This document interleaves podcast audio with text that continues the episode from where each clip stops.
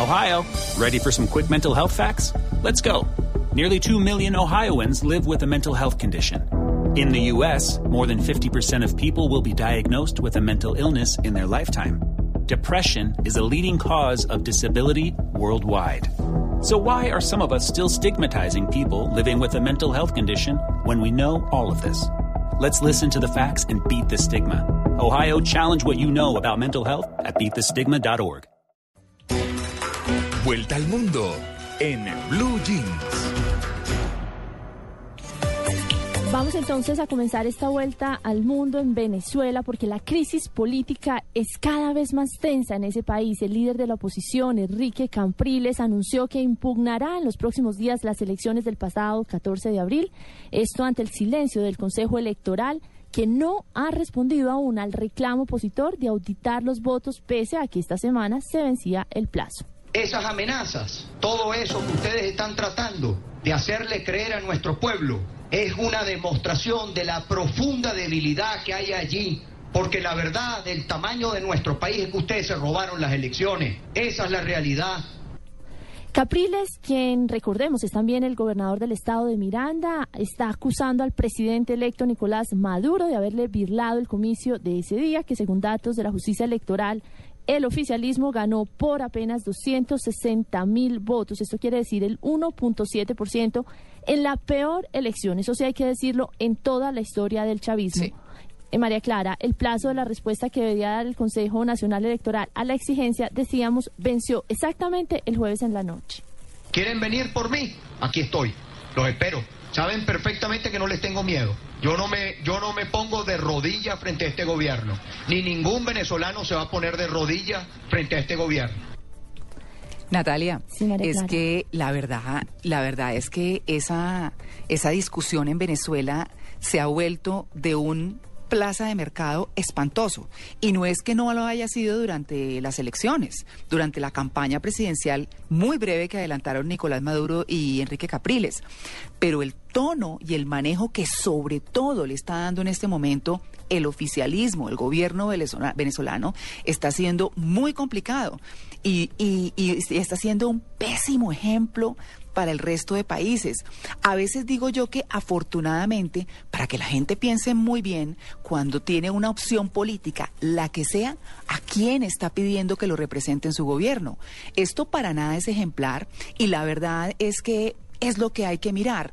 Y sobre todo, como en todas las violaciones a la libertad de expresión, Esto es muy grave. a la libertad de pre- eso me parece Sí. terrible. Sí, es una anuncia un futuro, digamos, bastante oscuro. Es que si usted bien recuerda, la impugnación la estaba comunicando el propio Capriles durante una entrevista con la cadena televisiva Globovisión y no tengo muy claro si fue esta la entrevista que el gobierno censuró y cortó de un momento a, a otro.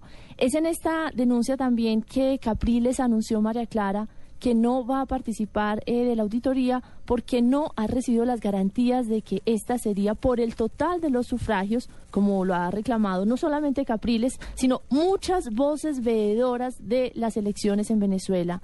Para fundamentar la impugnación, Capriles, hay que decirlo, presentará ante el Tribunal Supremo Electoral un voluminoso expediente 3.300 irregularidades que tiene claramente documentadas. No vamos a aceptar ni una auditoría chucuta, ni vamos a aceptar una mamarrachada o una burla a los venezolanos.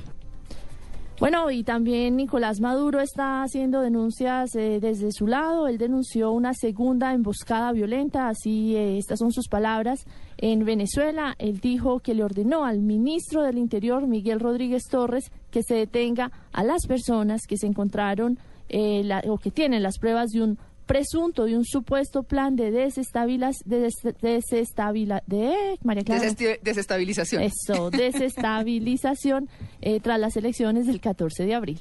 Alerta al pueblo para vigilar la paz, para preservar la paz. He dado órdenes al ministro de Interior, Rodríguez Torres, que proceda a detener de manera inmediata a las personas que se le encontraron las pruebas de los videos, pidiéndole dinero a un estadounidense, a un gringo, para violentar Y bueno, esto suena a censura, María Clara, porque en las calles de Venezuela, si usted ha mirado los noticieros, eh, los programas de radio, incluso algunas publicaciones alternativas eh, que se generan en Caracas, se siguen multiplicando las voces de intimidación política, una intimidación muy fuerte y muy evidente por parte del oficialismo.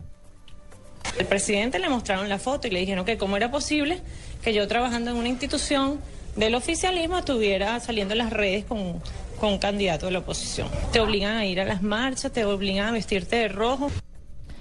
Bueno, el presidente de Venezuela, Nicolás Maduro, haciendo oídos sordos a todo esto, va a viajar hoy a Cuba para incorporarse en la Comisión Mixta Cuba-Venezuela y dice él firmar acuerdos de cooperación bilateral. Eh, como era de esperarse, el viaje ha sido criticado por el gobernador del estado de Miranda, por Capriles, que ha dicho que Maduro va a Cuba a recibir órdenes. Cambiemos de tema y sigamos en esta vuelta al mundo y vámonos para Boston, porque en una conferencia de prensa, eh, esto sucede en Rusia, Subeidat Tarzaneva, ella es la madre de los dos acusados por el atentado de la maratón de Boston, de Boston, lamentó haber viajado hace años a Estados Unidos con sus hijos. Para esta madre de los sospechosos, la tragedia de Boston no ha ocurrido.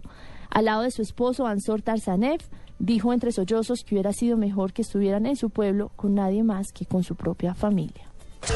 Ellos fueron acusados por ser musulmanes, nada más.